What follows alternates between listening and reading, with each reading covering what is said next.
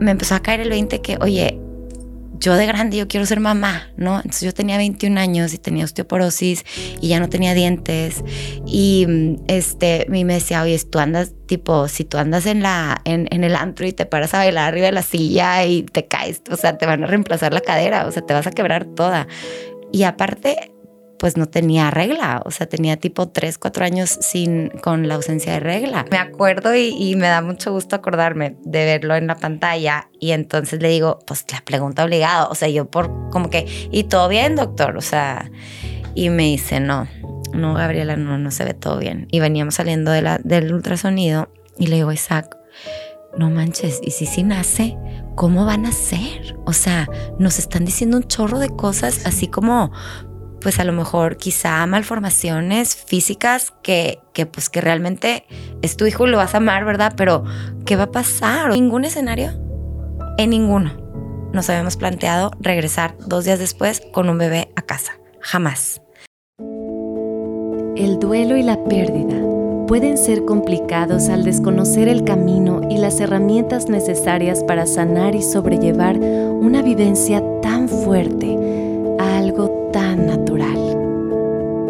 Aprendiendo a vivir es un espacio de conversaciones, testimonios y opiniones de expertos invitados que nos revelan distintas perspectivas como lo es la física, psicológica y espiritual, con el objetivo de generar paz en nuestro interior en el momento de partida de un ser querido.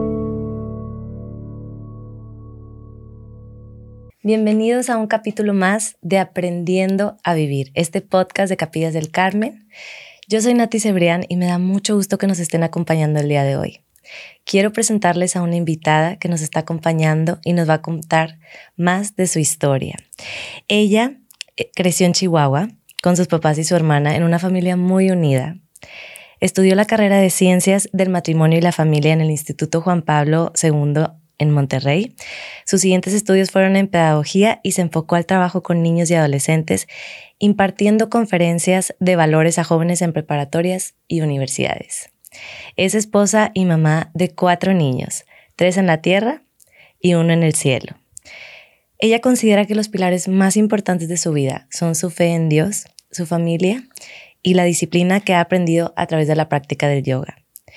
Cuenta con un diplomado en tanatología dirigido a padres que han perdido un hijo. Child Grief and Parenting is Forever. Es cofundadora de la asociación civil Soy Fan del Síndrome Down, que busca lograr la inclusión de personas con esta condición a todos los niveles de la sociedad. Y ella es Gaby Escalante. Hola Gaby, ¿cómo, ¿Cómo estás? Muy bien, ¿y tú Nati? Muchas gracias por el espacio. Al contrario, gracias a ti por estar aquí, gracias por tu tiempo, gracias por porque nos vas a compartir tu historia. Y, pues yo quiero empezar preguntándote, pues un poquito, eh, que nos platiques un poquito de ti en general. Em, cuéntanos un poquito eh, tú no eres de Monterrey, pero viniste aquí a estudiar. Cuéntanos, un poquito de esto y luego tus estudios de pedagogía y pues ahora tu vida actual de mamá. Entonces, un poquito saber de ti, conocerte. Me presento. Sí. ok. Sí, mira, Nati, pues no, yo este, nací en Laredo, o sea, no nací en Chihuahua tampoco, pero nos fuimos a vivir a Chihuahua cuando, cuando estábamos chiquitas por el trabajo de mi papá. Ok. Este, entonces crecí en Chihuahua, o sea, yo siempre digo que soy de Chihuahua porque pues allá están mis amigas de toda la vida, ya crecí. Este, mm, me vine a estudiar a Monterrey cuando salimos de, bueno, antes de eso hay un punto importante que me gusta platicar. Cuando estaba en secundaria prepa tuve un problema de alimentación. Entonces, o sea, terminó la situación pues un poco mal, acabé en una clínica, este, recuperación en la Ciudad de México. Em, me gusta platicarlo porque para mí fue una época de mucho dolor. Este, veo que hay todavía el problema persiste en tipo muchas chavitas que yo pensé que era como moda y siento que todavía eh, está, presente, está, está latente, y sobre todo a lo mejor no tanto como eh, esa época de anorexia tal cual o bulimia, pero como esta dismorfia que hay en corporal, corporal con las redes sociales y, y los estándares imposibles de la belleza, ¿no? A mí me pasó, bueno, pues yo en, ese tiempo yo nomás quería estar flaca, ¿no? este, no era tanto el curvy body ni nada como a lo mejor ahorita es, pero me gusta platicarlo porque perdí mucho, o sea, me, me, costaron, me costó muchísimos años, me costó mucho dolor todavía cuando me vine a Monterrey, recaí, o sea, salí de la clínica y, y mis papás, este, tuve la oportunidad de irme con mis amigas que no me pudiera estudiar el año completo con ellas porque me fui a la clínica, pero las alcancé para viajar unos meses este, fuera y luego ya me vine a Monterrey y con toda la confianza de mis papás que me mandaron aquí a vivir con mis amigas, yo volví a recaer. Entonces em, fueron muchos años de, de, lucha, de, de caídas, de no entender y justamente aquí en Monterrey, con, con, la doctora Eva Trujillo, que es una excelente, este, es un excelente médico, con ella salí porque me empezó a caer el 20 que, oye, yo de grande yo quiero ser mamá, ¿no? Entonces yo tenía 21 años y tenía osteoporosis y ya no tenía dientes y este me decía, "Oye, tú andas tipo si tú andas en la en, en el antro y te paras a bailar arriba de la silla y te caes, o sea, te van a reemplazar la cadera, o sea, te vas a quebrar toda."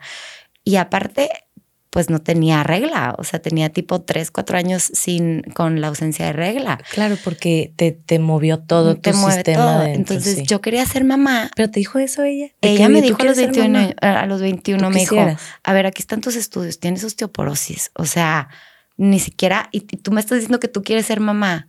¿Cómo? O sea, ni siquiera tu cuerpo, quién sabe si pueda cargar un bebé y además, tipo, o sea, por dentro tu aparato reproductivo, quién sabe si jales. Es como, Ahí, y, y, mis papás también ya, ya estaban en el punto de que, oye, mijita, ya, o sea.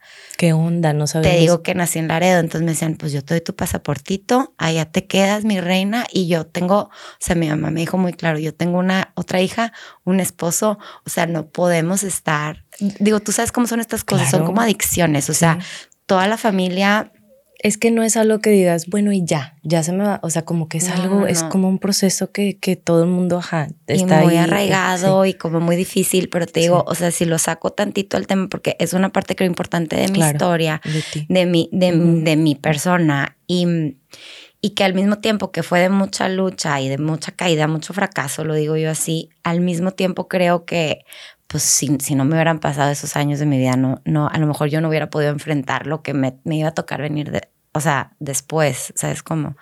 Entonces, este, pero lo platico porque pues, siempre si hay alguna chavita que me esté escuchando y que está pasando por algo así, que sepa que no vale la pena. O sea, perdí tanto.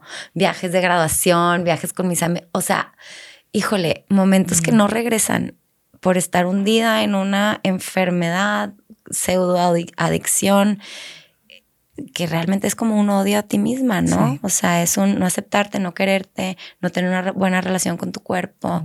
Gracias a Dios y gracias a estar estando aquí en Monterrey y, y este tema de, de, querer ser mamá, ¿no? Entonces también estudié la carrera de Ciencias del Matrimonio y la Familia, queriendo saberla aplicar a, mi propia familia en algún punto. Qué padre esa, esa este, carrera. Padrísima, padrísima. Ahorita digo, ¿cómo la estoy estudiando ahorita otra vez? O sea, padrísimo. La verdad es que porque digo, tiene, tiene sus temas así, tipo así medio fumados de metafísica y teología y esas cosas muy, muy interesantes, pero mucho, muy aterrizado el área de la pedagogía, la psicología, o sea, toda esta parte de... Como el bienestar también, ¿verdad? El bienestar, De, la familia, o sea, como tan importante pilar en la sociedad, ¿no? Padrísimo, sí, exacto. padre, padrísimo. Entonces, pues ya, como que todo mi plan. Ahí me fue cayendo el 20, aquí en Monterrey empecé a agarrar la onda, este de, de, pues ya cuidarme, de tener una buena relación con mi cuerpo. En algún punto ya cuando me regresé a Chihuahua encontré este, esta práctica del yoga que te digo que a mí me gusta por, el, por la parte de la disciplina, o sea, el ejercicio. Este, es muy disciplinado, te exige mucho, es muy el, el, el tipo de, de, de, práctica que yo hago, es como muy... Mm, es mucha disciplina, ¿no? Es mucho compromiso. Entonces, a mí eso me ayudó muchísimo. Como a alinearte. ¿o alinearme, a decir, oye, no manches, estoy empezando a practicar en mis 20 y estoy pudiendo hacer cosas con mi cuerpo que no podía hacer a mis 15, ni a mis 16, ni a mis 18, porque pues estaba, aparte de que sumida en una enfermedad que no me dejaba hacer nada, pues no, no, me, no, no cuidaba mi cuerpo en ese aspecto. O sea, no, no hacía ejercicio sano, ¿sabes? Sí, sí, sí. Todo eso me, me fue ayudando muchísimo. Este, conocí al que ahora es mi esposo, a Pisi, le, le digo Pisi, se llama Isaac él también, o sea, como que cuando me casé ya fue el punto clave de decir, bueno, ya, esto ya se terminó. O sea, se cierra ese se capítulo. Cierra ese capítulo, es algo con lo que quizás siempre voy a vivir un poquito la espinita, pues somos mujeres de todas maneras, o sea, hay, hay, una parte de nosotros, ¿no? Que, que se enfoque en eso, pero ya no, ya no como antes. Entonces, este, me caso y pues obviamente yo le dije, ¿sabes qué? Tengo esto. O sea, cuando estaba más chica, pues digo, obviamente él sabía porque pues en Chihuahua es así, mira, chico. Entonces, pues cuando me fui a la clínica a los 17 años, sí fue así como que, ah, no manches, a esta loca la están mandando a una clínica. Este. Sí, todo se. Hablas aquí, todo se escucha, todo. sí, entonces, este, la verdad también se lo admiro un chorro a mis papás porque no, no, yo, yo sé que no fue fácil tomar esa decisión y, y, y pues estuve casi un año allá. Entonces estuvo, estuvo poco, un poco fuerte, pero sí le dije, sabes que yo no sé si voy a poder ser mamá. Entonces, bueno, pues vamos a ver y empezamos a ir al doctor y pues me decían que pues más o menos sí, más o menos no, a lo mejor necesitaba, o sea, no, no llegó solo, por decirlo así. Pasó como un año y este, y ya por fin, tipo primer embarazo, o sea, y luego niña, yo me moría por tener una niña, o sea, yo me sentía la persona más feliz de la vida, ¿no? Este, pero te digo que sí fue con ayuda, tuvimos claro, que al doctor. Y luego se logró. Se logró, gracias a Dios. Llegó nuestra primera hija, Amelie, hace ocho años ya.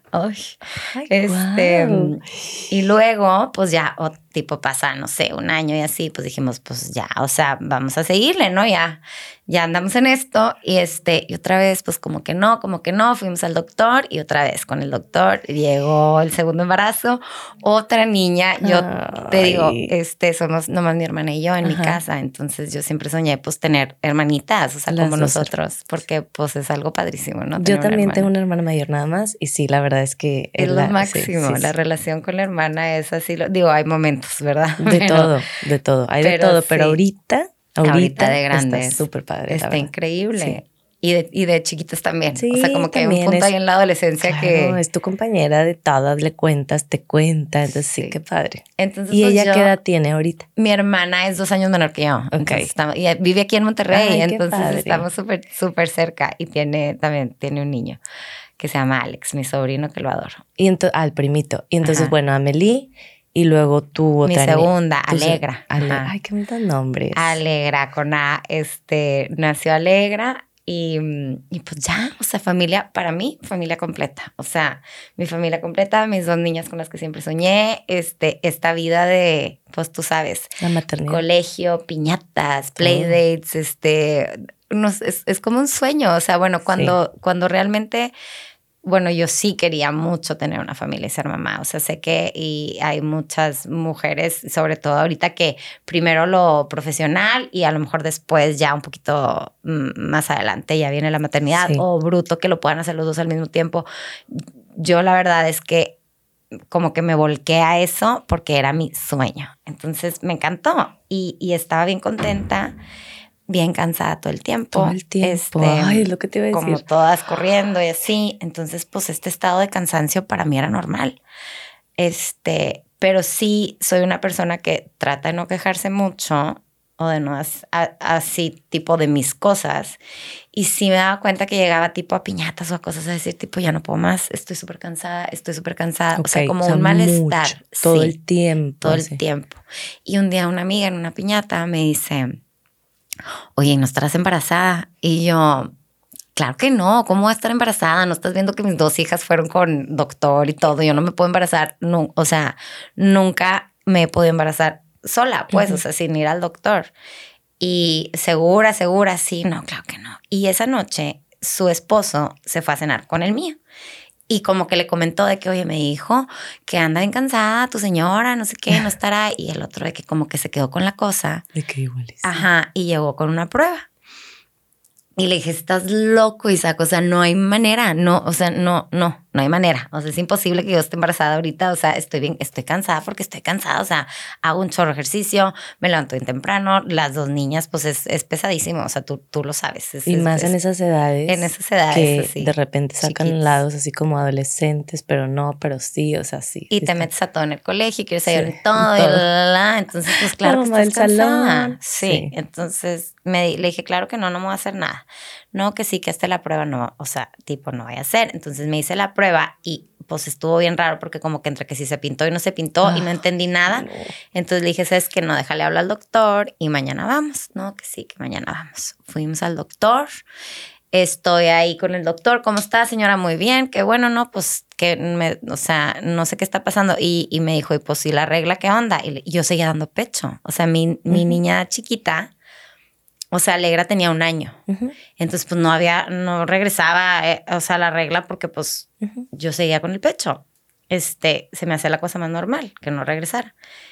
Y entonces ya a la hora que me revisa el doctor en el ultrasonido, pues resulta que no nomás estaba embarazada, tenía un bebé de tres meses en la panza, o sea, 12 semanas un bebecito moviéndose y brincoteando adentro de mi panza, sí. Y tú entonces ni cuenta y además pues ni planeado ni ni ni pensado ni como que no no y pues, después de todo lo que habías pasado pues no te era lo que te imaginabas. Ajá y no sé si te pasa que como que llega un punto en donde los hijos digo ya al año te sueltas un poquito más ya estás como pues en un plan de que estábamos saliendo un chorro, o sea, como en otro plan bien padre de pareja, sí. de que ya como es la segunda, pues ya, ya le sabes ya le sabes. Y eres un poquito más, más no sé cómo decirlo, pero relajado en el aspecto de que sí, mira, hacemos esto y entonces nos vamos y regresamos por ahí, o sea, como que un poquito ya es más abierta a, a, buscar esos momentos de pareja, no sé qué, como que antes el primero el es, primero no. no. pero ¿cómo hacer eso? inconcebible en tu cabeza ciertas cosas, entonces qué padre que, tal cual. Estabas tú en una etapa así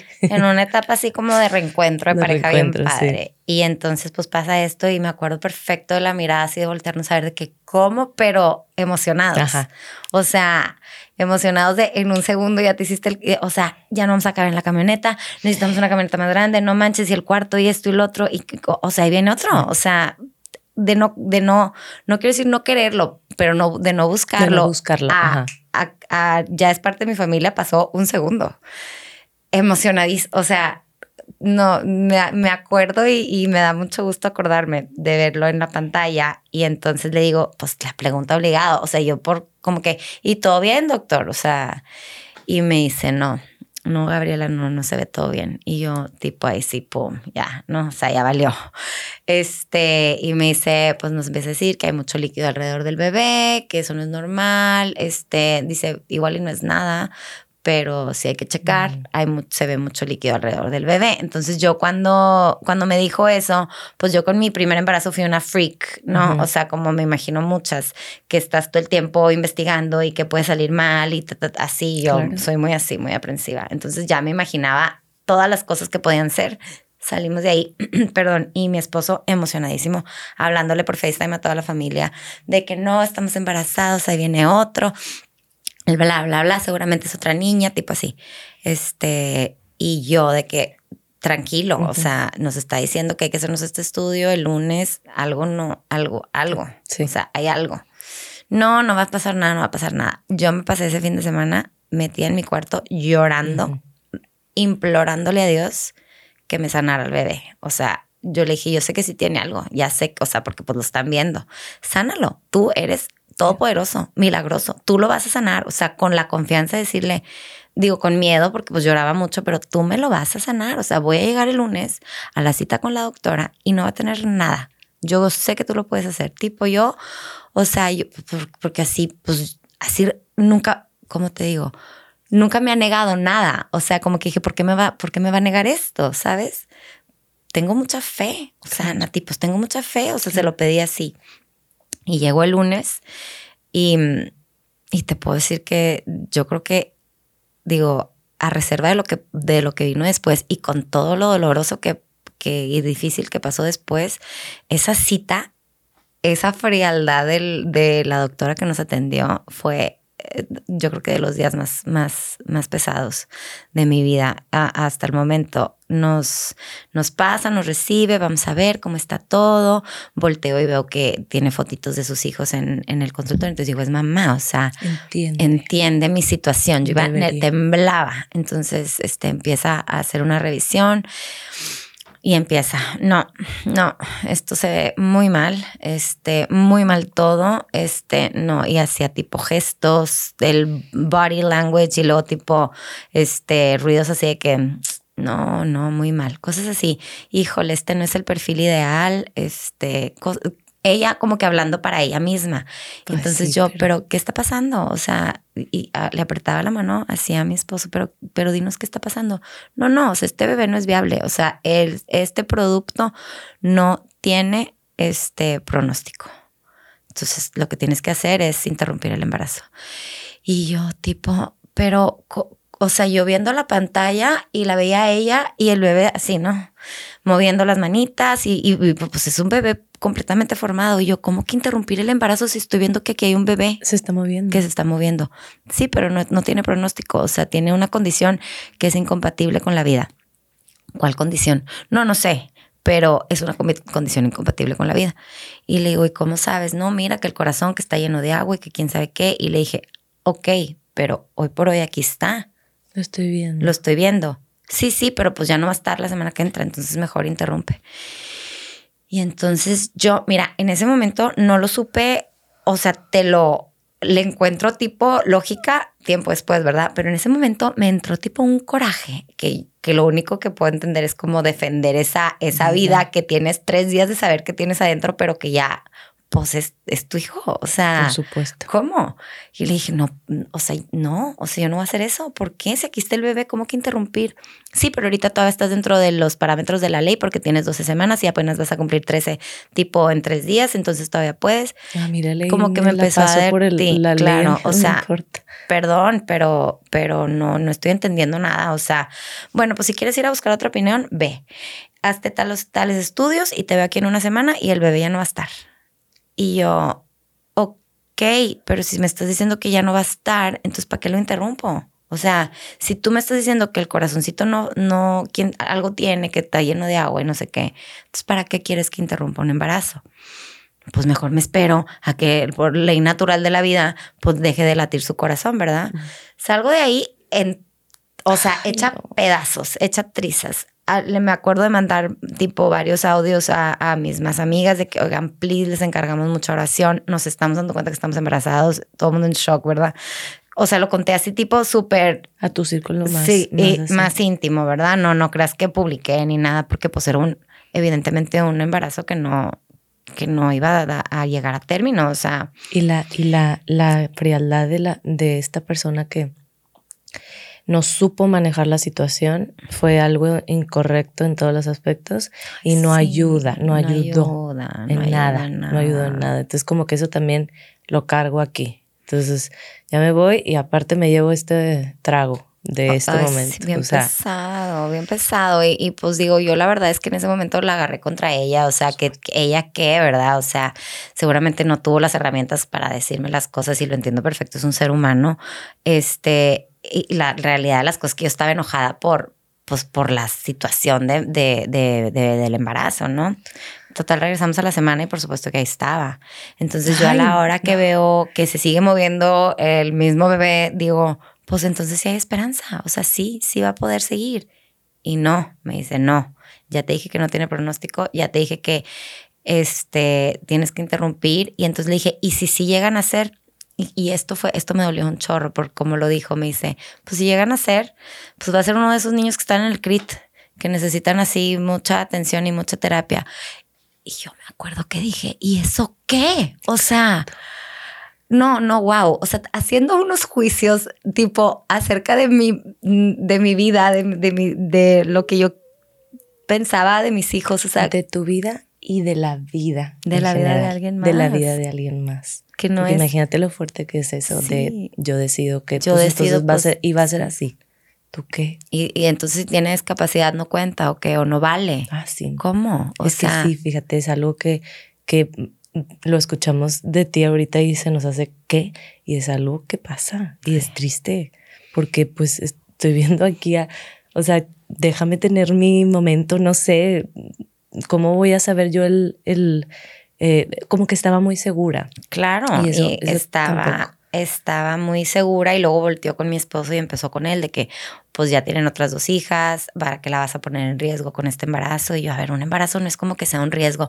O sea, sí entiendo que sí es, o sea, sí es un tema, un embarazo, pero no es como que estaba en riesgo mi vida. O sea, lo, lo, que, lo que aparentemente venía mal era el bebé yo no, no estaba mal, mal implantado o algo así que dices, bueno, pues tengo que sacar porque está en una trompa o algo así. No era el caso, o sea, todo estaba perfecto, menos el bebé. O sea, algo veía en su corazón ella que decía que era incompatible con la vida. Te escucho y, veo que le tienes mucha compasión a esta persona, percibo.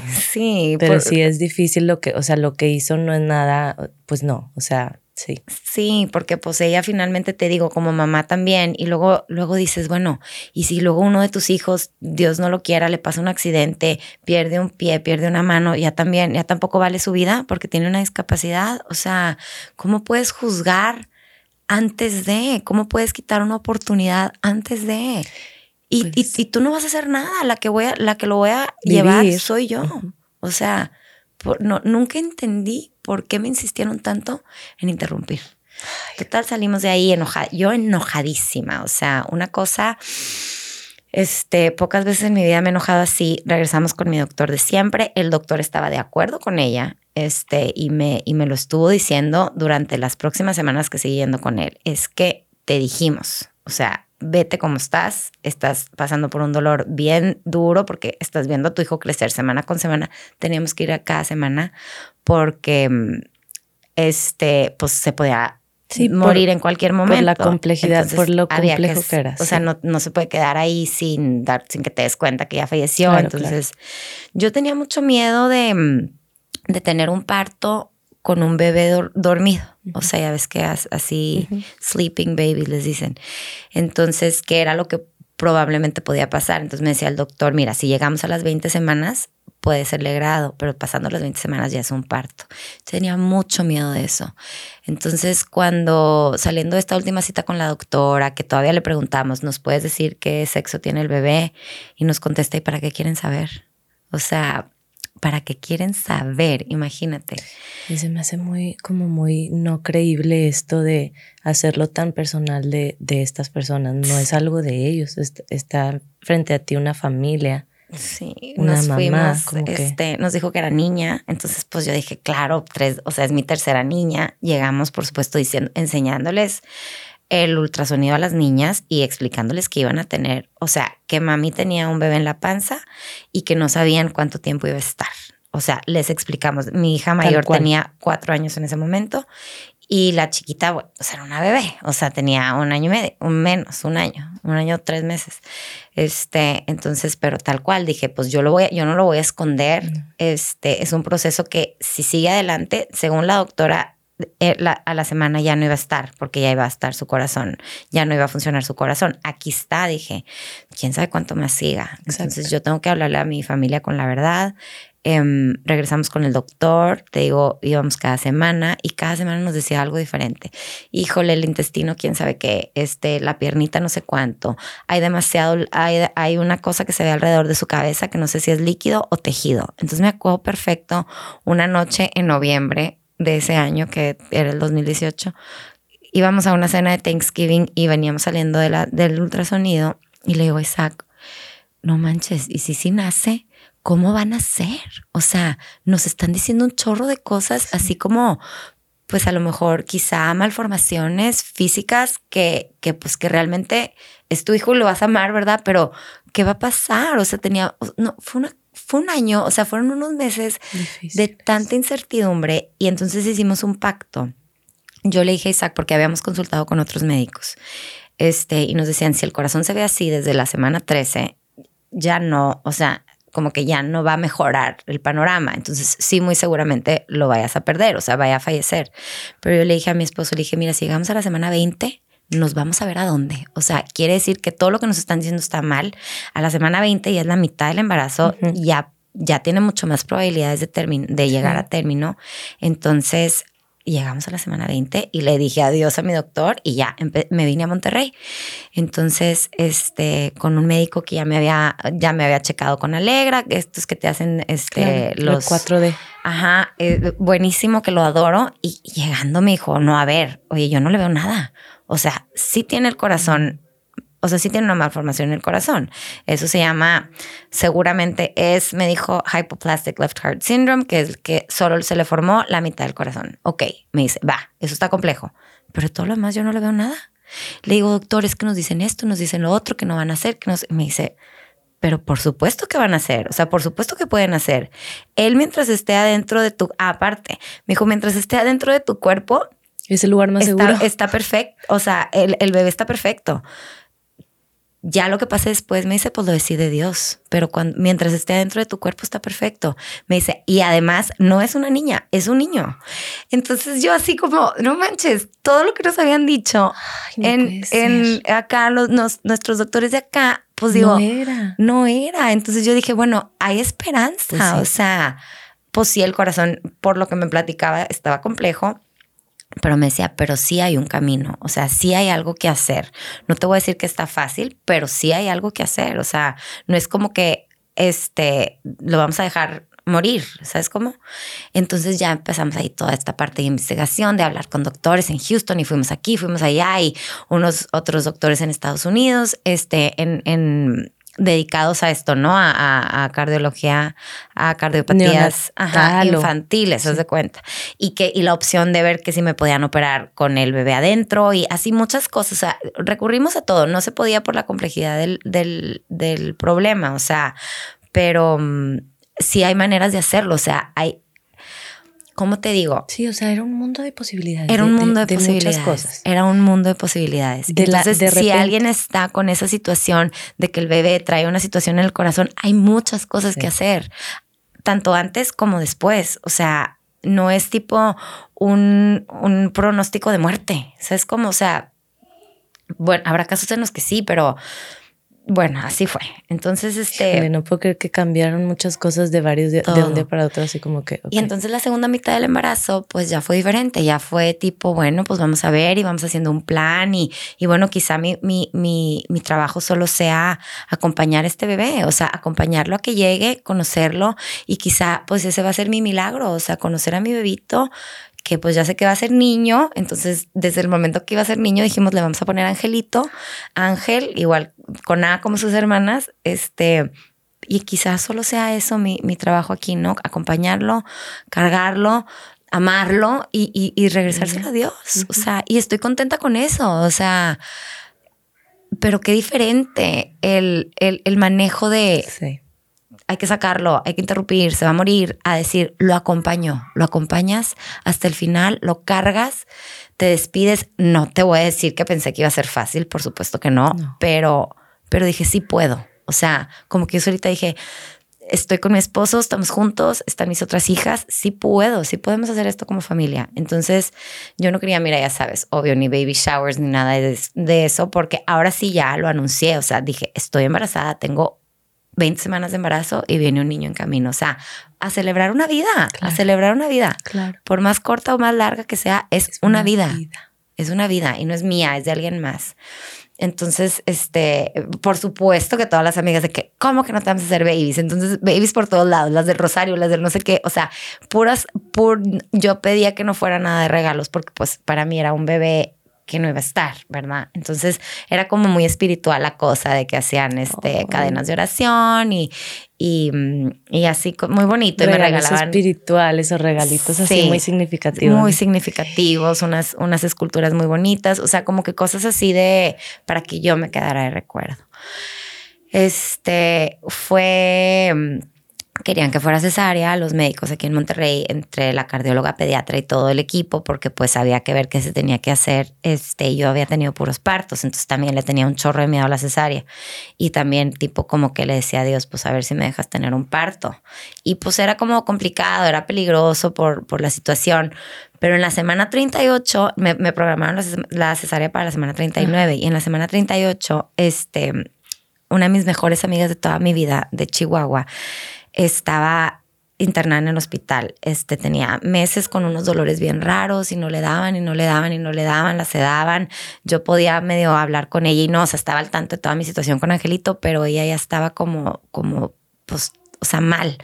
Y ese día, ese día que, que cumplí 38 semanas, mi mamá ya estaba aquí en Saltillo y, y le hablaron a decirle que le acaban de diagnosticar leucemia a Ale, mi amiga. Entonces, este, pues era lo que nos estábamos como temiendo, ¿no? Que fuera algo así. Estaba bien mala. Se la ya se la estaban llevando en ambulancia aérea a otro lado, a otro hospital y este y entonces yo empecé con trabajo de parto. Empecé con contracciones y me y, entonces dije, yo voy a ofrecer estas contracciones por ella, por mi amiga, porque pase lo que pase, ella esté bien. O sea, como que se me hacía tan fuerte que estuviéramos viviendo dos cosas tan fuertes al mismo tiempo. Y te estoy hablando que crecimos juntas, o sea, muy amigas, best friends, o sea. Hasta en eso, muy unidas. Muy unidas hasta en eso. Entonces, este, en ese momento yo empiezo a ofrecer mis, mis, mis dolores de parto por ella y al mismo tiempo logro que el proceso vaya avanzando. Entonces, de repente yo a las, a las 11 de la noche este, le hablo al doctor y le digo, como a las 10, a, a, mi doctor de aquí, se llama Hugo Rangel, es lo máximo. Le hablo a Hugo y le digo, este, doctor, ¿qué onda? Ya traigo contracciones. Y me dice, te vas a salir con la tuya, vas a tener un parto natural. Y le digo, no, no estoy haciendo adrede, doctor. O sea, estoy tipo, pues tratando de tranquilizarme, va. Pero sí, me dice, no, pues a ver, si ya están tanto, y vente, entonces, 11 de la noche, agarramos a las niñas. Te digo que gracias a Dios, mi hermana vive aquí en Monterrey. Fuimos a dejar a las niñas a casa de mi hermana y nos fuimos, o sea, mi esposo, mi mamá y yo al hospital, 11 de la noche. Y me dice, entonces al mismo tiempo, pues yo ya sé que ya instalaron a, Al en el hospital y todo. Yo sigo ofreciendo. Llega el anestesiólogo y me dice, estás a punto. O sea, ya estás sanada pues, entonces el doctor también, entonces yo llegué a las 11 y Angelito nació a las 2 de la mañana en un parto bellísimo. Qué importante la gente del hospital, con tanto respeto, Nati, con tanto como, se sentía como un ambiente como de, híjole, no, no, no sé, no sé, no encuentro la palabra así como de respeto, como de, como de paz, como de, como, como un, un ambiente, no, no estaban serios, estaban como respetando nuestro espacio, sabían todo lo que estaba pasando, sabían que a lo mejor nuestro bebé iba a nacer y que nos íbamos a tener que despedir de él. O sea, no sabíamos qué esperar porque aparte, pues no estaba todo el equipo a las dos de la mañana que tenía que pues estar por si se tenía que intervenir luego, luego, ¿sabes? Este, entonces no sabían qué, no sabemos qué esperar, pero fue un trato, nunca se me va a olvidar, o sea, es el parto más hermoso y menos doloroso de mi vida, o sea, de, de, mis cuatro partos que he tenido. Este, ¿Será que tenían también esa energía como que tú podías sentirla? sí. a lo mejor de corazón estaban realmente ahí. Ellos estaban ahí, e, estaban, o sea, me acuerdo que hasta las, las que le ayudaban al doctor, o sea, una cosa increíble.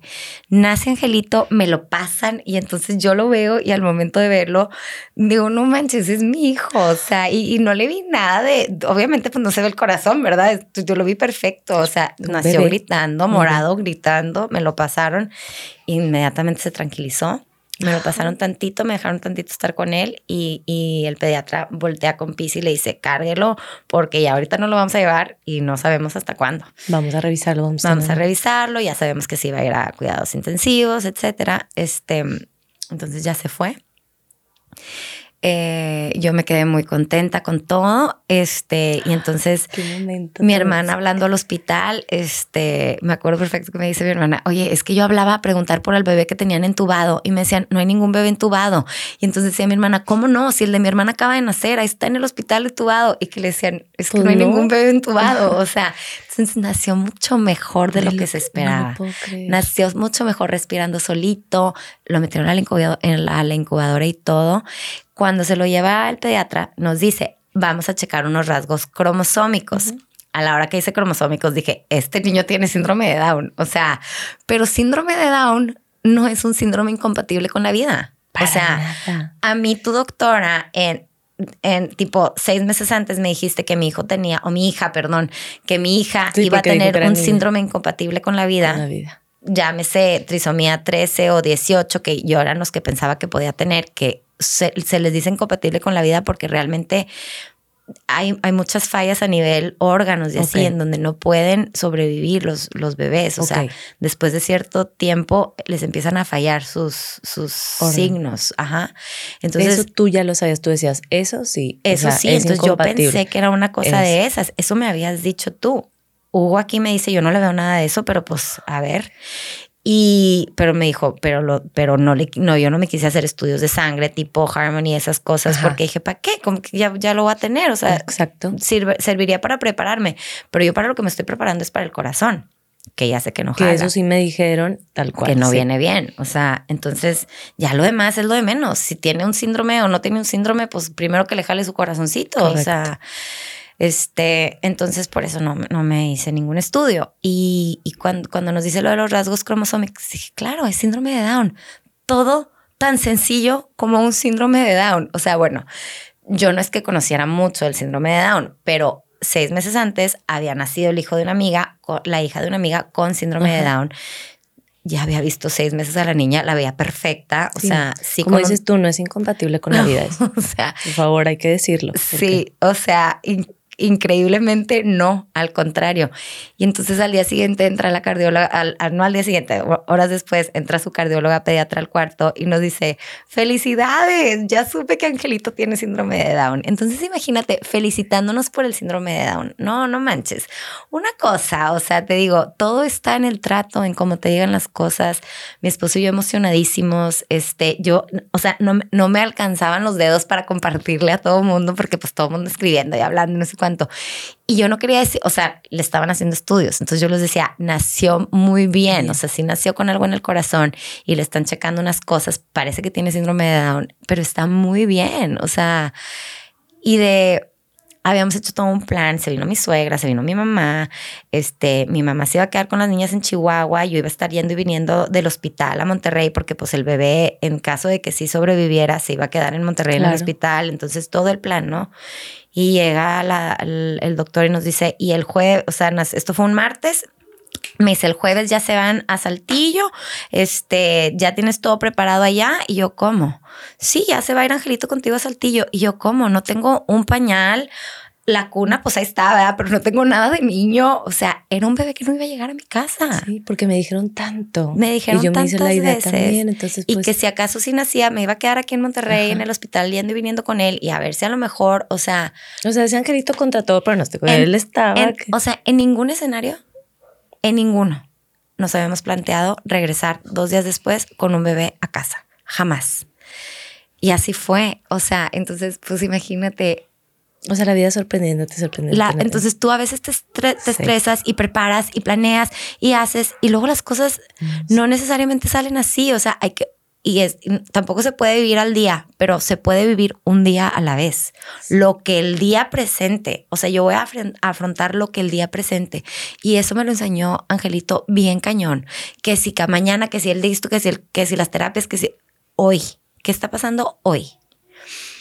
Regresamos a Saltillo. Ay, no. Sin nada. Todo el mundo. Llegó tipo todo el mundo con cosas, con ropa, con pañales, con, o sea, en mil cosas porque pues era un bebé que no iba a llegar a su casa y, y también mucho amor, muchas flores, mucha gente, mucho, mucha gente que iba a conocerlo, a cargarlo. Este, Angelito, un bebé extremadamente tranquilo.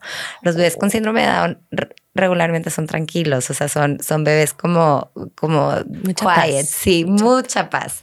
Pero este increíble, o sea, la, la, cardióloga de que nos vemos en 10 días y yo, ¿cómo que 10 días? No necesito algo, algo que darle, un monitor, un aparato, nada, me dice, no, nada, así te lo vas a llevar a tu casa, nos vemos en 10 días y vamos viendo sobre la marcha. Yo ya tengo un plan, pero vamos viendo cómo evoluciona todo, ¿no? No te la quiero hacer tan larga, Nati, ya sé que me estoy tardando un chorro, pero... Tú tárdate todo lo que tú quieras, este, estamos bien picados todos aquí. Pasamos, pasamos este, momentos increíbles, en o sea, en la casa, o sea, verlo tipo su primer mes y luego pues las fotitos del mes y luego pues su bautizo, o sea, lo bautizamos, mis hijas con él, o sea, era su muñequito personal, obviamente. Y luego haz de cuenta que también te dicen mucho de que no, pues estos bebés casi no se mueven. Estos bebés, tipo, pues los niños con síndrome de Down tienen bajo tono muscular, ¿no? Este, hay que, hay que trabajar, hay que hacer terapia, por eso es todo este tema de la, de la estimulación temprana, desde muy temprano, para trabajar sus músculos, su pancita y todo, para que puedan eh, gatear, caminar, etcétera, ¿no?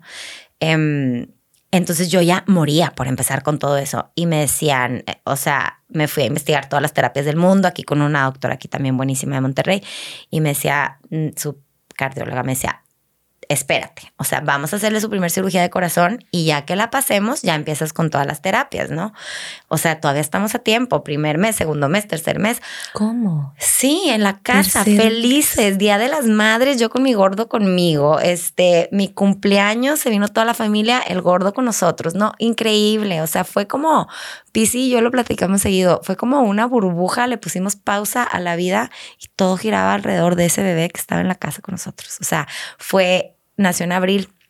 Entonces, abril, mayo, junio, o sea, los meses más bonitos de, del año, las flores, la primavera, el verano. No, o sea, no nos fuimos de vacaciones ese año por estar ahí con él. Obviamente no, no podíamos viajar. Este, no me importa. No, me lo llevé a Chihuahua. Eso sí, como que lo, eso sí, chin, me lo hubiera a Chihuahua. Pero una, una paz, una felicidad. Eh, ni pensábamos en nada, o sea, estábamos bien contentos. Y, pero pues sí había temas, ¿no? Había temas que atender y, y, y, de repente se nos puso muy amarillo y nos metió un susto y, y, los doctores también de que no tranquila, o sea, es normal y, y que si la leche, entonces yo me tenía que sacar leche para darle porque no sabía cuánto estaba tomando, se cansaba mucho, o sea, eso sí, se cansaba mucho, pero súper activo. Entonces, estos bebés casi no se mueven y el bebé tipo súper activo. Este, o sea, tengo los videos de que se está dando vueltas, se cayó dos veces del sillón, de que lo dejaba acostado y se rodaba, sí, bebecitito, que ni mis hijas, o sea, regulares lo, lo hacían, ¿verdad? Se movía muchísimo. Y este, y empezó, empezó a ganar un chorro de peso y tipo ya, tipo rosita, o sea, muy bien. Y a lo, pero sí nos dijo, o sea, nos dijo su doctora, sí le tenemos que hacer ya su cirugía porque como que no le estaba llegando agua, se estaba yendo el agua a los pulmones. Entonces, la primera cirugía de muchas. O sea, en el caso de Angelito, este, nos explicaron súper bien los cirujanos. Su corazón no tiene arreglo. O sea, las personas que tienen esta condición nunca se les va a arreglar el corazón. Se les va como a parchar y hacer ciertas operaciones cada cierto tiempo para ir para ir mejorando su creciendo. ándale y su calidad de vida mejora. Y, y a los que les va súper bien son tres operaciones a corazón abierto y se acabó y ya.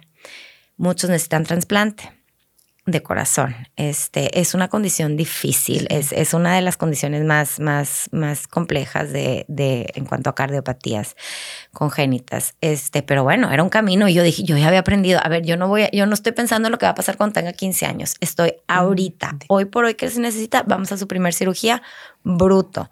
Bueno, también una celebración, nos venimos a Monterrey, al hospital, felices, documentando todo, tomando fotos, la, la, la, porque en ciertas fechas nos pusieron la la cirugía, este, eh, fue en julio, acababa de pasar mi cumpleaños, pasó, vino toda mi familia a pasar el cumpleaños aquí con nosotros, este, y el 29 de julio era su operación.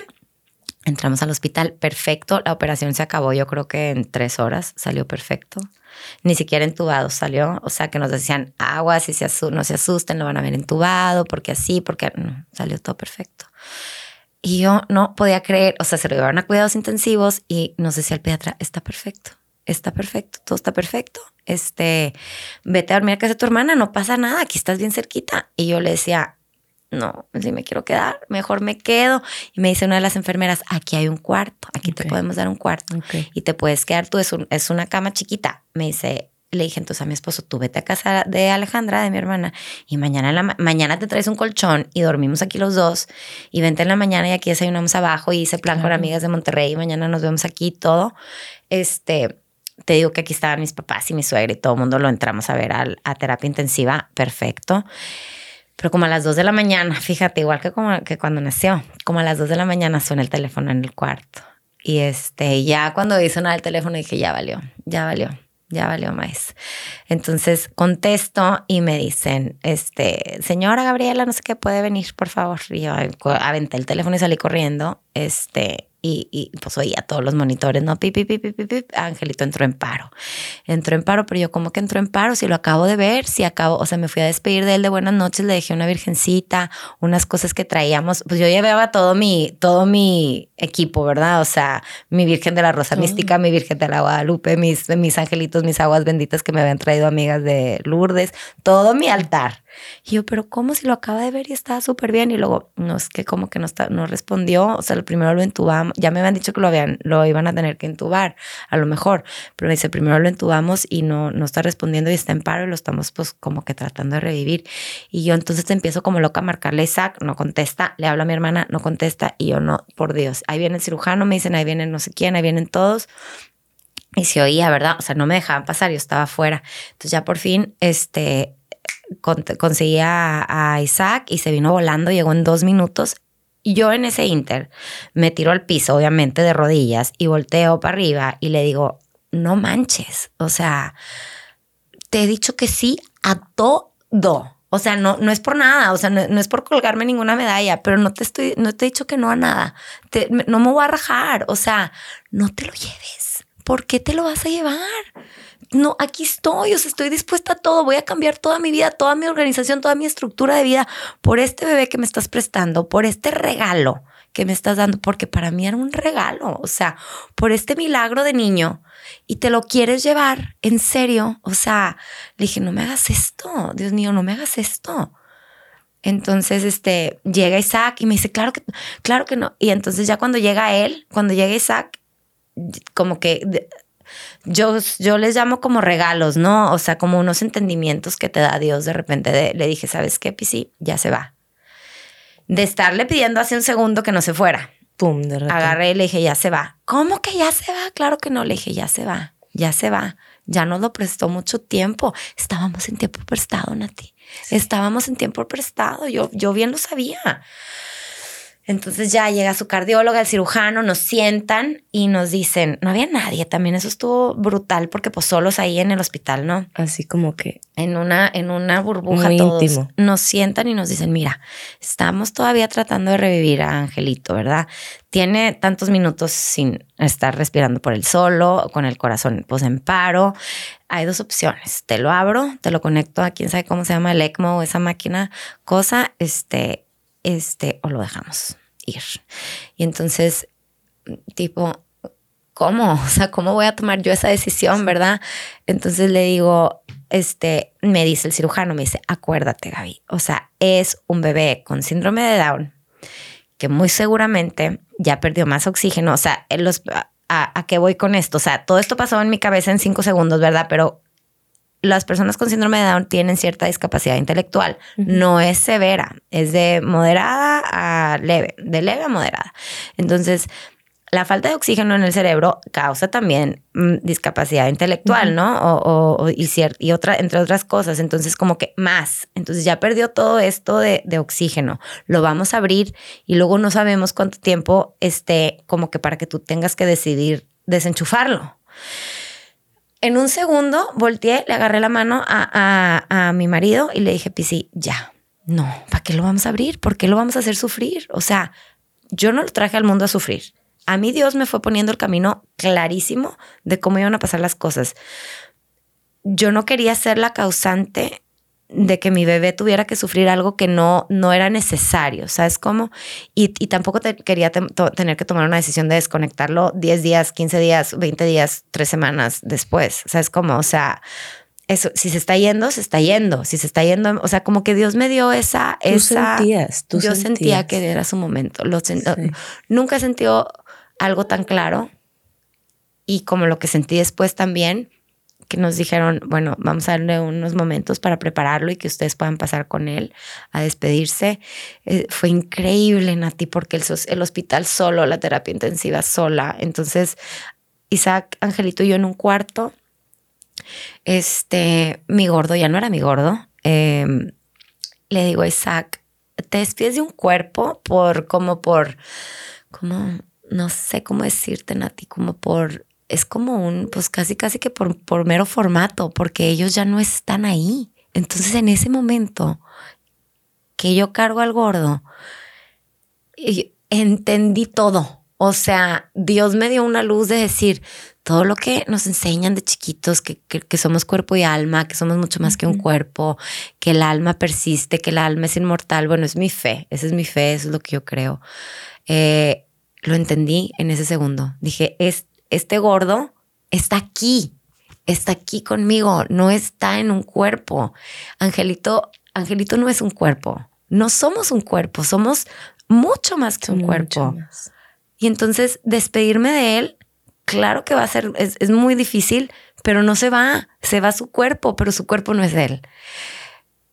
Es, esa seguridad y ese, ay, como, como en mis huesos, lo sentía en los huesos, o sea, era una certeza de decir, aquí se va a quedar conmigo, de alguna manera, y no que no piense que también es, que está con Dios, obviamente mm, pienso que está con Dios, pero está conmigo también.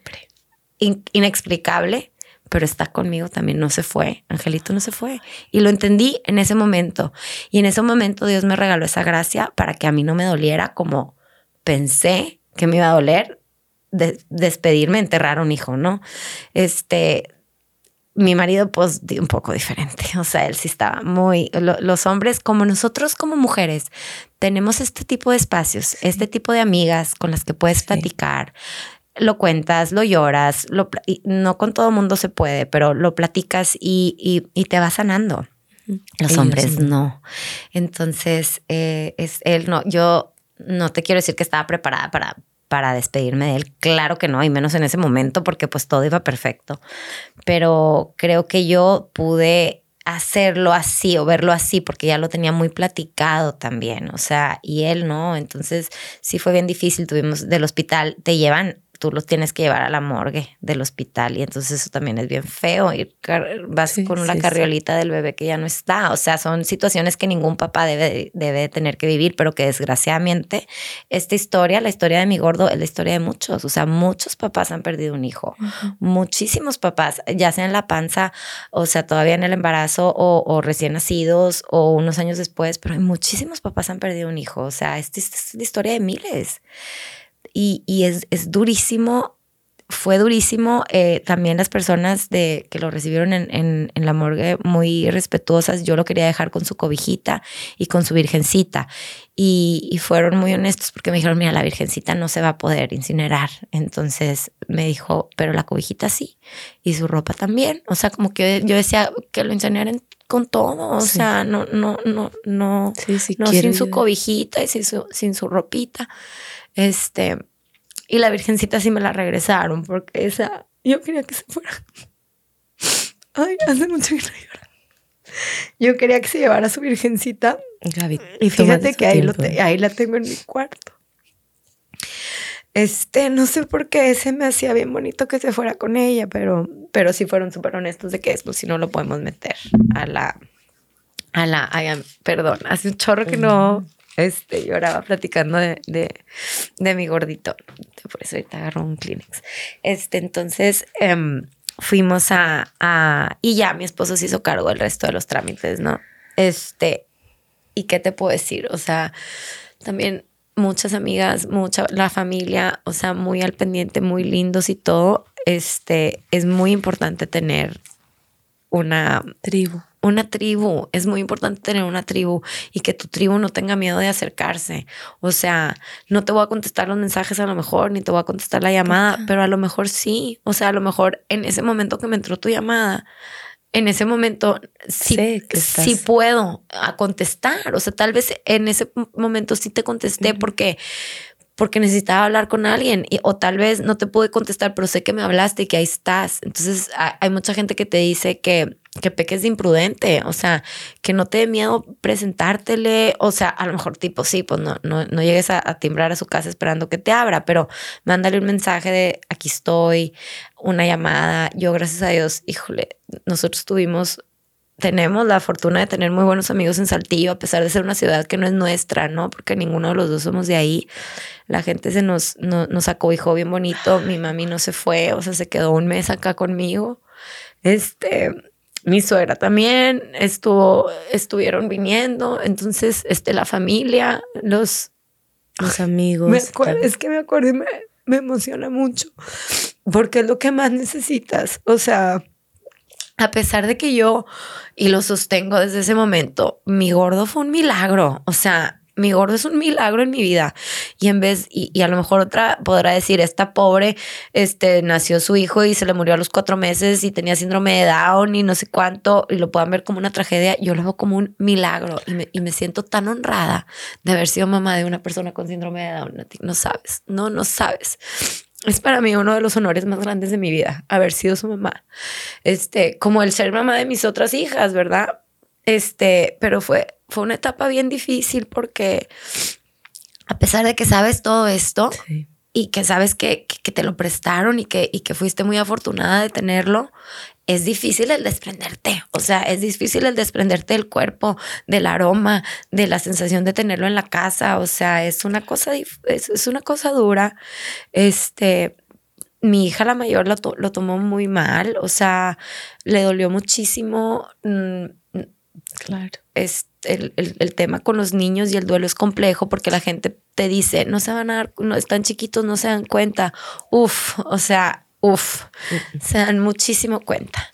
Este, se dan muchísimo cuenta. Y, y, pues realmente si te, si te duele una mascota, o sea, imagínate un hermano. Entonces, creo que ahí sí yo recibí, te digo, muchísima, muchísimo apoyo de, parte de, amigos y de, y de familia y de todo, pero ahí sí creo que hay mucha gente que lo vive muy solo, mm. muy sola, y, en especial a lo mejor los hombres. Entonces, este, me acuerdo muy bien, ah, Isaac tiene un amigo que un día le habló y le dijo, vámonos a cenar, vámonos a cenar, o sea, este, y se lo llevó a cenar, a distraerlo, a platicar, o sea, nunca le dijo nada de Angelito, pero se lo estaba llevando por eso, o sea, es como, o sea, ese tipo de cosas que dices, este, hazte presente, o sea, la gente no tiene por qué vivir esto solo.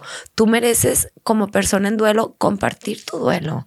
Tu dolor merece ser escuchado, tu historia merece ser contada, porque no es lo mismo, no, pues es que ella ya sabrá y ella en su terapia, pues sí, pero también es tan fuerte lo que te pasó cuando pierdes a alguien, cuando pierdes, en, este caso, a mi bebé, es tan, es tan fuerte que, que mereces el respeto de, de que escuchen tu, tu, lo, que, lo que sientes. Entonces, si tu amiga no sabe qué decirte, no le tienes que decir nada. No hay nada que le vas a decir, créeme. Ninguna persona te va a llegar a decir algo que te cambie el, ah, sí, cierto, tienes razón, ya no, ya no voy a llorar por lo que tú me dijiste. Nadie. O sea, es imposible. O sea, hay palabras bonitas y hay palabras que, que acobijan el corazón y, y que apapachan y todo, pero no estás esperando que la persona tenga las palabras mágicas para sanar tu corazón. Lo único que quieres es que, que sepan, o sea, que te expresen que están contigo, o sea, que te expresen que no estás sola, que no, que no es, que no es X lo que te pasó, que no, que no es tipo, ay, este, ay, bueno, al rato se le pasa, o sí, pues ya, ya, síguele porque tienes más hijas, pues sí, síguele porque tienes más hijas, fue lo que tuvimos que hacer, o sea, te entra el modo de supervivencia inmediato. Y entonces también eso es un peligro porque en algún momento sale, o sea, el dolor en algún momento sale. Y entonces, pues Isaac y yo no tuvimos ni chance porque pues las niñas en la casa y son un motor enorme, me imagino lo duro de, que debe ser perder un hijo cuando no tienes más hijos. Cuando no hay otros hijos en casa que te están las vocecitas y, y, y, que pues es un motor, o sea, me imagino lo duro que debe ser eso. Nosotros tuvimos, eh, eh, eh, por fortuna, el, fue, el, fue el tercer embarazo, entonces sí teníamos ya las niñas, pero es difícil porque la gente no quiere, no, no, no se te quiere, no sé, como que veo en otros casos que la gente no se les quiere acercar mm. porque ¿qué les voy a decir? No sé qué decir y además tipo e, es un tema demasiado feo y como no quiero que me pase a mí, a lo mejor si pienso, si pienso en eso me puede pasar, entonces mm. mejor no pienso, entonces mejor no le digo, entonces y no manches, dejas a la persona tipo viviendo una cosa horrible solo. Y no, ok, no estás solo porque estás con tu esposo y estás con tus hijos, pero tu esposo también está viviendo su duelo y son duelos bien diferentes. No es el mismo duelo. O sea, entonces a mí una vez una amiga me dijo que había pasado por algo, por un, por un fallecimiento de su hijo más, un poquito, digo, más grande que Angelito. Me dijo, si puedes que cada quien busque su ayuda por aparte, porque no lo están viviendo igual. O sea, él vive, él vive su dolor de una manera y tú de otra. Incluso hasta en algún, en algún tiempo él, él me decía, o sea, es que porque tú estás tan bien y yo no. O sea, meses después, meses y meses después, se nos atravesó la pandemia. Eso nos ayudó muchísimo a nuestra familia porque nos encerramos en, nuestro, en nuestra burbuja y lo trabajamos, mm. lo sanamos. O sea, en la pandemia pasó el primer cumpleaños de Angelito, este, lo celebramos, ese, esos, ese primer año de primeras cosas es difícil, o sea, su primer cumpleaños, su primera Navidad, su primer tipo de las Madres, su primer bla, bla, bla. Entonces, esto, esos primeros milestones son difíciles y, y los pudimos vivir bien bonito en, en familia, en pandemia, lo trabajamos mucho, lo hablamos mucho, lo agradecimos mucho, pero sí, este sí pasa mucho también que cuando recién acaba de pasar algo, ¿no? Recién acaba de fallecer. Entonces la casa llena de flores, ¿no? Ya no había de dónde poner un jarrón más. Y comida y comida y comida y comida. Y mis amigas padrísimo hicieron como un rol por tres semanas de estarnos llevando comida todos los días. Este, te quitan, ¿qué dices? ¿De qué sirve? Claro que sirve. O sea, te quitan ese pendiente de cocinar. Cocinar o comprar comida. O sea, no, no tienes cabeza de nada de hacer las cosas mundanas, no tienes tiempo ni cabeza ni, o sea, nada, no, no quieres hacer nada de eso. Entonces, esas cosas. Y luego pasa el tiempo y es normal, la gente sigue con su vida. Uno tiene que seguir con su trabajo de duelo, de, de, de aceptación, este, y de darle sentido, ¿no? A lo que pasó. Entonces, yo siempre lo vi muy claro desde un principio. Si yo no le doy un sentido a esto, no, no lo voy a, no lo voy a poder procesar, no lo voy a poder sanar. Pero para sanar, primero lo tienes que sentir. Entonces, aunque seas la persona con más fe del mundo, eh, duele. Perder a alguien duele, duele muchísimo. Aunque supiéramos, porque tipo, ya sabes, gente, no, pues es que ya sabían que podía pasar, aunque sepas que puede pasar. O sea, duele el, ah, te, están, te están arrancando un hijo, pues claro que duele, o sea. Y es un trabajo que hay que hacer, pero también es un trabajo que creo que como sociedad, yo para mí fue más fácil porque mi círculo de amigas y, de personas cercanas en ese momento sí lo quiso hablar. Mucha gente en mi familia no.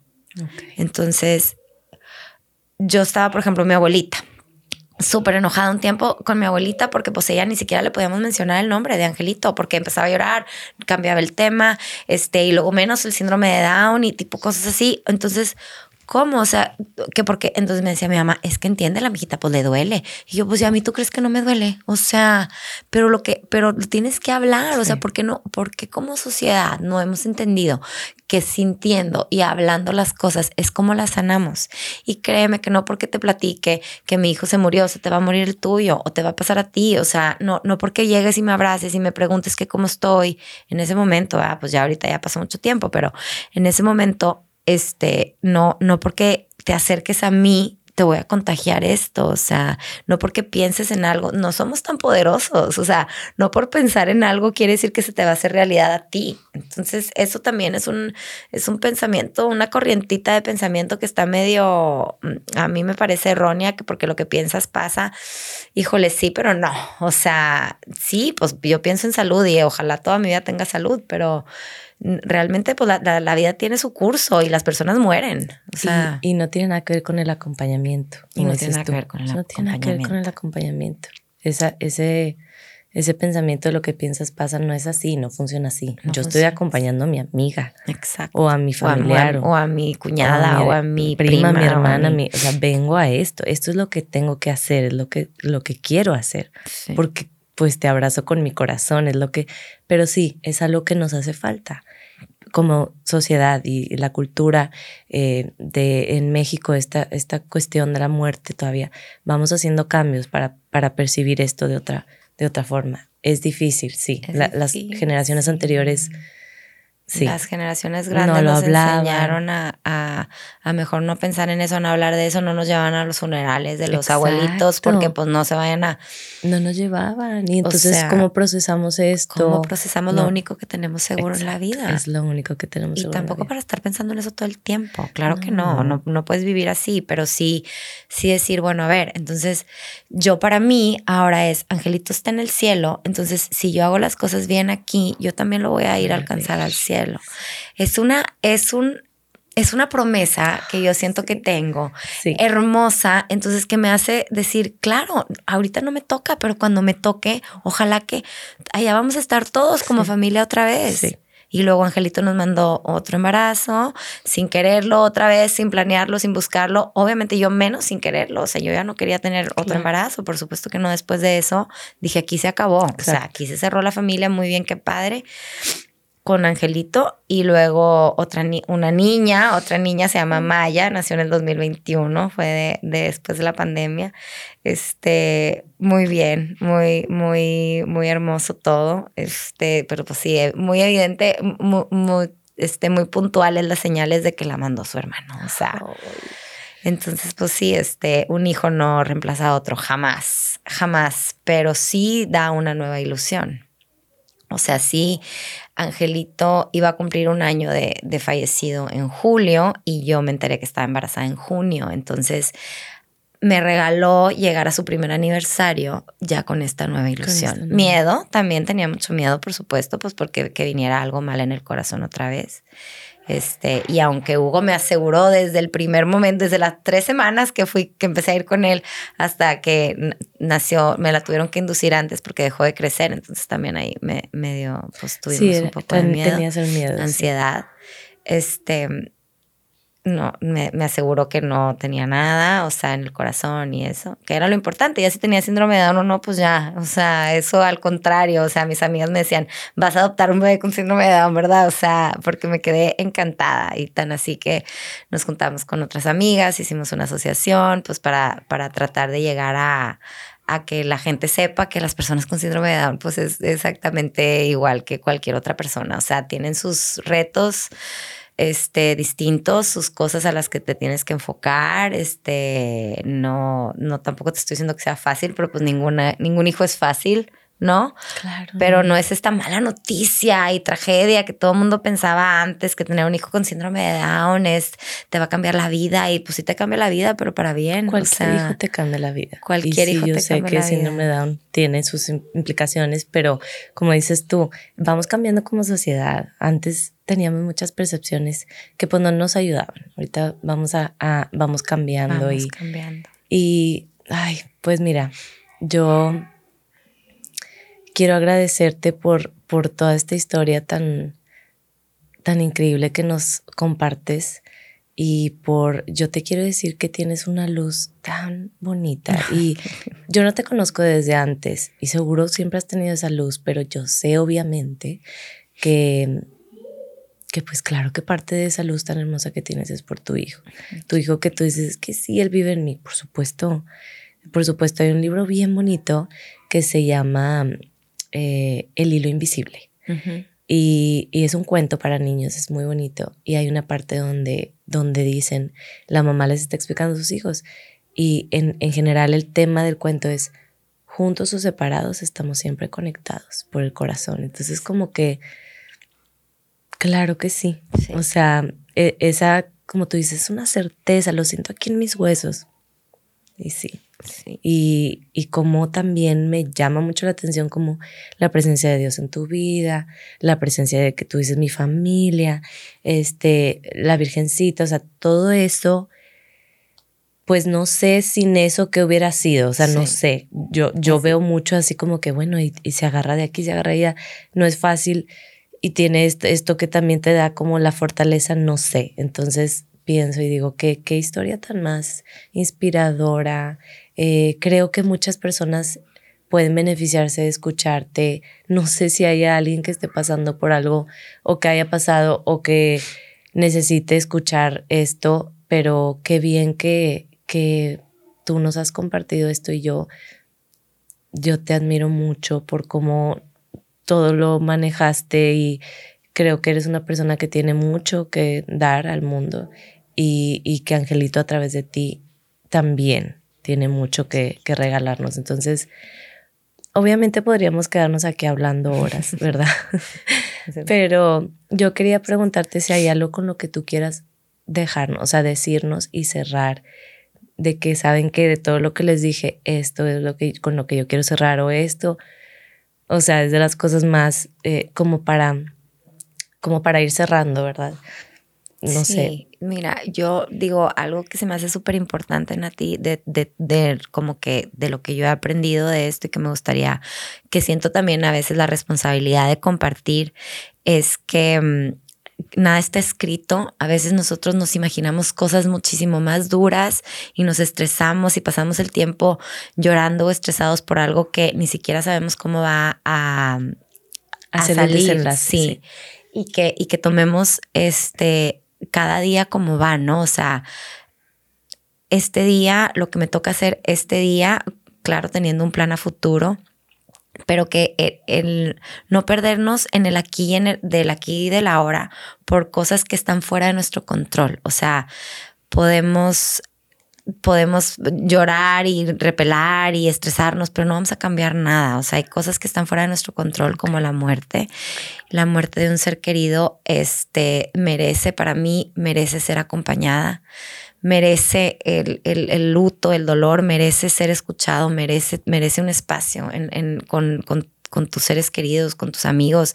Claro que no, a lo mejor no ventilarlo en redes sociales ni, ni nada así, ¿verdad? Hay gente que le funciona, hay gente que, que escribirlo y, compartirlo al mundo es, es importante. A mí, a mí me gusta escribir y, y, he compartido cosas acerca de mi gordito, así, pero mereces tener con quién hablarlo, no con tu terapeuta nada más. O sea, mereces, mereces un espacio con, con tu familia, con la gente que tú quieres.